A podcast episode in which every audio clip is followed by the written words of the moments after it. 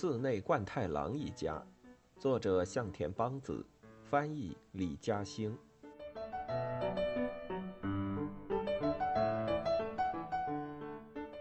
智齿。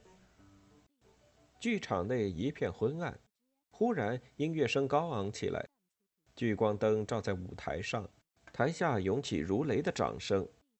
花熊本来正翻开报纸，悠闲地看着赛马新闻。这时也赶紧啪的合上了报纸，紧紧盯着舞台。边上的阿维一边咕噜咕噜的咽着唾沫，一边激动的吹着口哨。小百合特别演出，我们都等不及了呀！花熊忘情的叫喊着。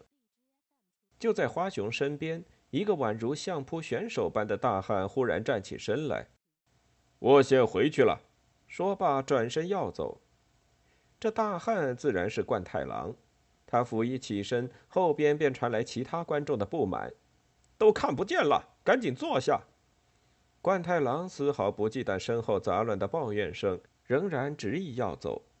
你们把我骗到这种地方来看这种阿杂东西，真是混账！哎呀，老板，你怎么这么死脑筋呢？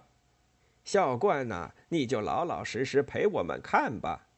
阿维和花熊一边一个，把冠太郎夹在中间，手里忙活着连揪带拽的摁住冠太郎，眼睛却仍直勾勾地盯着舞台上的刺激演出，一刻都不舍得移开。冠太郎甩不开他们俩，只好暂时勉强坐下来。结果终归是男人的本性占了上风，被舞台上的香艳演出所吸引，慢慢抬起头看了起来。嘴里虽然仍在喃喃念叨着：“我我要回去，你你们放手，我要回去了，你你们快放手。”实际上却不知不觉和阿维、花熊一起，像普通男人一样的欣赏起脱衣舞来。冠太郎不在，客厅里显得格外安静。咦，你爸去船桥那边了？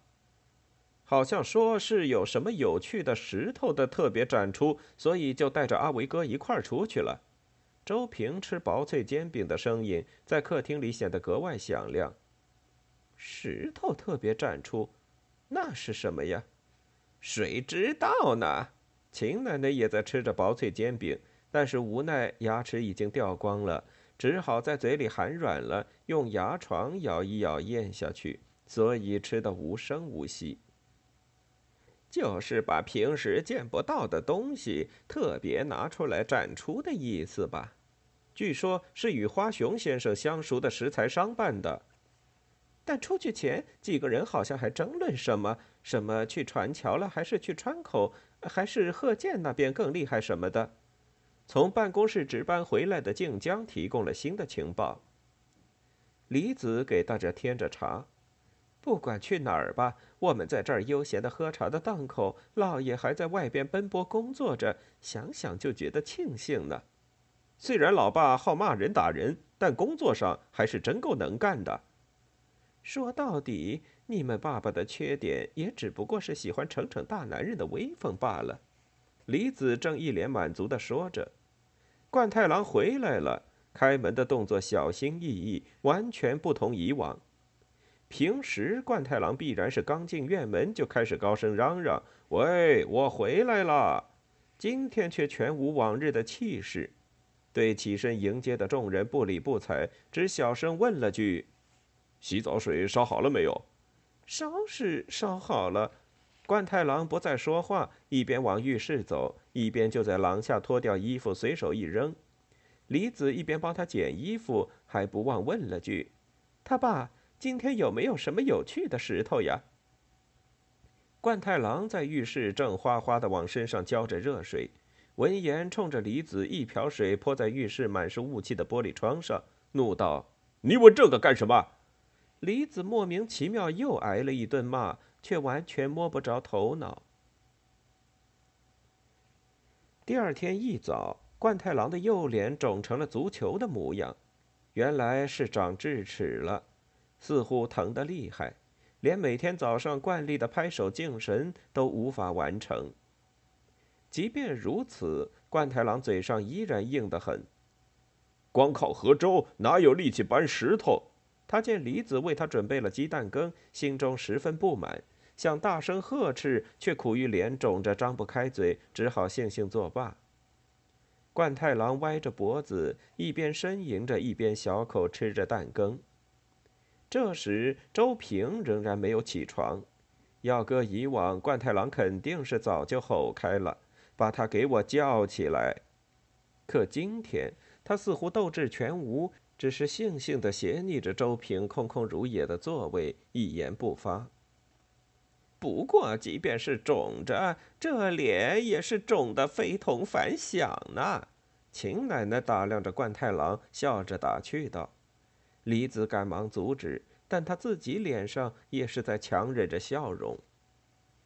青不知这个名字可真奇怪呢。”静江的声音里也是强忍着笑意，一点也不奇怪，这里面大有说法呢。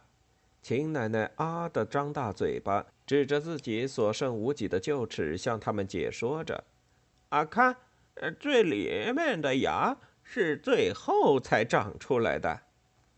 这么说，二十岁之后才会长智齿，对吧？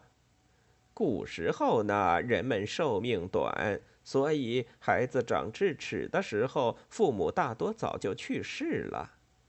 哦，原来青不知这个名字是这么来的呀。”美代子深受触动，情不自禁地叹息道：“我也是这样呢。”想到美代子小小年纪便父母双亡，众人不由一时陷入了沉默。美代子路路上，冠太郎张嘴的时候抽动到了痛处，忍不住嘶的吸了口凉气，又才接着说道：“路上小心。”美代子正准备趁着休假去利川玩。介绍美代子来寺内家的那位通口先生家的女儿，便嫁到了那里。李子细心地教给美代子到利川该如何换乘，又给他准备了一些特产带上，十分尽心。美代子前脚出去，阿维后脚便从门外探进脑袋来：“老板，听说你长智齿了？”上起来一看，就已经肿成这副模样了。李子鼓起右颊向他演示着。嚯哟，那么大块头，还一把年纪，仍然跟血气方刚的小伙子似的，肯定是看到了平时看不到的东西，一下子血冲上脑门了吧？阿伟，你个混账！冠太郎把蛋羹冲阿伟扔过去，气急败坏地呵斥着：“给我滚远点儿！去去！”哟，冠太郎，嘘什么嘘呀？我可不是没见过世面的。哼。阿维清清嗓子说道：“我是为了男人义气才不说出来，你可别得寸进尺哦。”说完，咚咚哒，咚咚哒的，嘴里哼着下流曲调，动作妖冶的做事要把上衣撩起来。混账东西！冠太郎一把把阿维打到门外去了。他爸怎么回事啊？大清早的！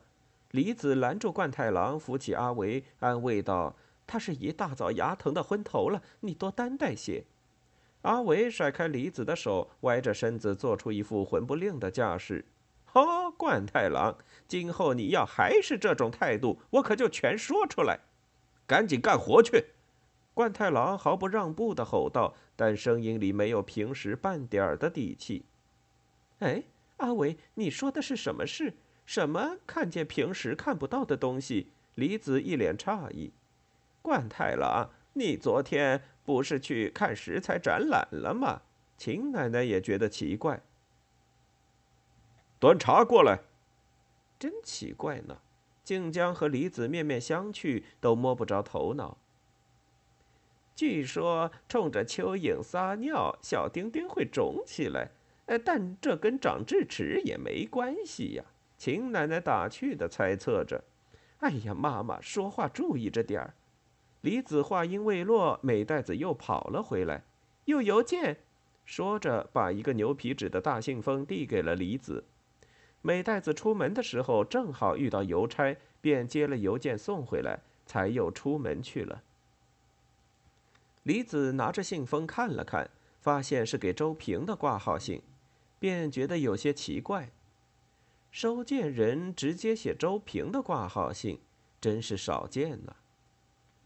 寄出人更是让人觉得奇怪，人类文化研究所。李子随口读了出来，歪着脑袋，一时想不明白是怎么回事。什么东西啊？冠太郎捂着腮帮子凑过来，上面还写着内有资料呢。打开看看吧。李子受静江的撺掇，正要打开的时候，信封突然散了架，里面的东西掉了一地。原来都是照片，上面的男女以各种姿态缠绵在一起，果然是名副其实的研究人类永恒主题的学习资料。李子惊呼了一声，静江尖叫了一声，秦奶奶则飞快地抢过一张仔细看着，这个原来是相扑的照片呢。冠太郎一把夺过秦奶奶手里的照片，气急败坏地吼道：“混账东西！周平这混账，居然买这种东西！”同时，急忙趴在地上，手脚并用的把照片归拢到一块儿。慌乱中，连牙疼的事情也抛到九霄云外，脑子里只剩下一个念头，就是哪怕早一秒也好，赶紧把这玩意儿从静江面前拿开。冠太郎刚手忙脚乱地把照片拢到自己的屁股底下，周平便悠哉悠哉地起来了。哎呀，睡得真不错！周平肆无忌惮地伸了一个大懒腰。哎，周平，到那边给我坐下。啊？哎，老爸，你的脸怎么了？赶紧给我坐下！肿得好厉害呢，快说说，到底怎么了？周平一脸莫名其妙的，刚坐下，便看到了桌子上人类文化研究所的大信封。哎，这上面收件人不是我吗？人类文化研究所什么呀？这是？别装傻，这什么东西？你看看。冠太郎从屁股底下抽出一张照片，啪的扔在桌上。你自己看。说完，想起静江还在边上，又赶紧飞快地把照片翻过来扣在桌上。什么嘛，这是？周平说着，伸手去掀照片。混账！别看！一会儿说让我看，一会儿又不让看，到底要怎么着啊？冠太郎无奈，只好像拉洋片一样，又啪的一声把照片翻了过来。哇，厉害！哪儿来的？啊，这是啊，老爸，你屁股底下还有。周平顿时狂叫起来，还伸手去拿冠太郎压在屁股底下的其他照片。冠太郎一把打开周平的手，吼道：“别碰！成天家净学些下流的玩意儿！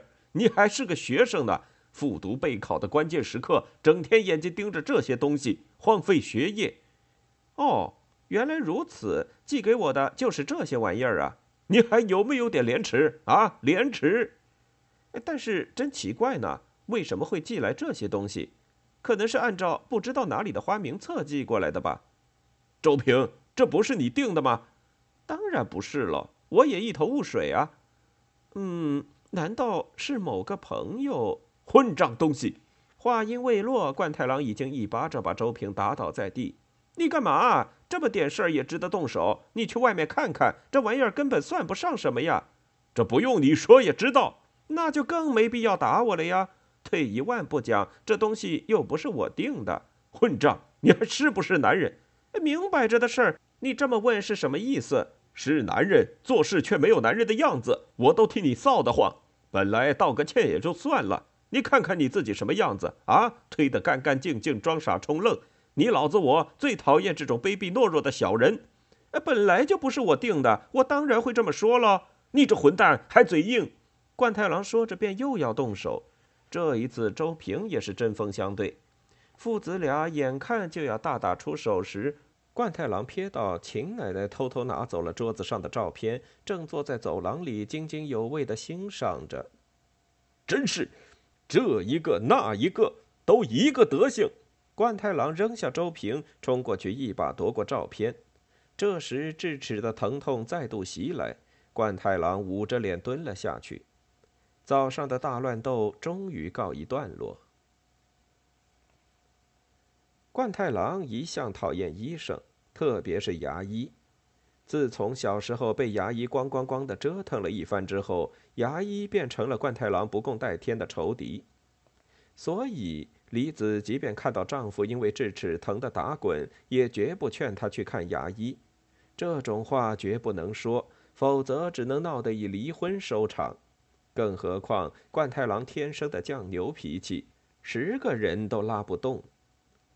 冠太郎在肿胀的脸颊上贴了浅草海苔那么大的一小片膏药，又拿了一个小冰袋抵住脸，包上三角巾，活像一只得了腮腺炎的河马。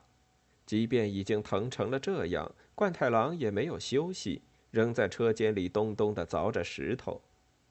昨晚和今天一样，阿维和花熊都觉得冠太郎无比可笑，但想到如果随便开他的玩笑，肯定会被他一拳打飞，实在划不来，只好强忍着笑意，佯装正常。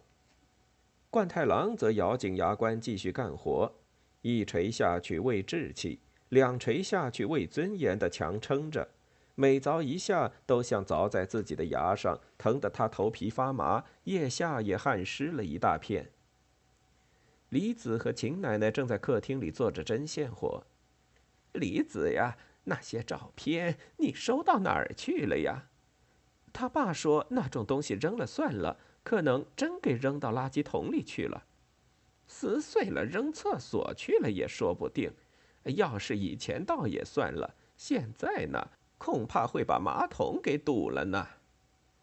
两人有一搭没一搭的正说着，冠太郎回来了，貌似肩膀有些疼痛，自己揉着肩，一进来就直接躺下休息了。办公室里有静江在，车间里有阿维。冠太郎嘴里疼得快要裂开，却又不愿露出半点难熬的样子，只好回到客厅，去看看牙医吧。秦奶奶说着，还伸手逗弄他。冠太郎一把推开秦奶奶的手，没好气地从身边捡起一份杂志，正要打开盖在脸上的时候，突然注意到了上面的内容，便又气鼓鼓地吼开了：“喂，为什么会在客厅里放这种下流玩意儿？”冠太郎指着杂志上的人体艺术照，气得手都抖了。那个嘛，冠太郎啊，你也真是……这种暴露程度杂志都可以登的呀，不像话！这社会变成什么样子了？冠太郎愤愤地合上杂志，往桌上一扔，便往门外走去。他气冲冲地只顾走路，结果刚走出廊下，晾衣绳上的湿衣服便一件接一件地落到他的头上。哎呦，全被风吹掉了！晾的时候也不拴结实。冠太郎摇着脑袋，拿掉头上的衣服，抬头一看，顿时眼睛又瞪圆了。紧挨着冠太郎的特大号内裤晾着的是有着可爱图案的棉质文胸和三角裤，在旁边则是周平花里胡哨的大裤衩。这谁的？美代子的呀！哎呦，你一大男人别老盯着看，你怎么老干这种下流蠢事？大姑娘家的内衣哪能紧挨着男人的裤衩晾一块儿？你就不觉得羞耻吗？冠太郎突如其来，如同找茬儿一般的训斥，让李子有些张口结舌，不知如何应付。就算是晾衣服，也得慎重点儿吧。要是以前，连洗衣盆都是要分开的。秦奶奶也唯恐天下不乱般的插嘴讽刺：“冠太郎，你个蠢蛋！”衣服晾一块儿又不会生出孩子来，你们成天真是没羞没臊！你们这么随便，孩子们也会有样学样，变得不知羞耻。以后都给我注意点！说完，把手里的衣服朝李子一扔，便气冲冲地走了。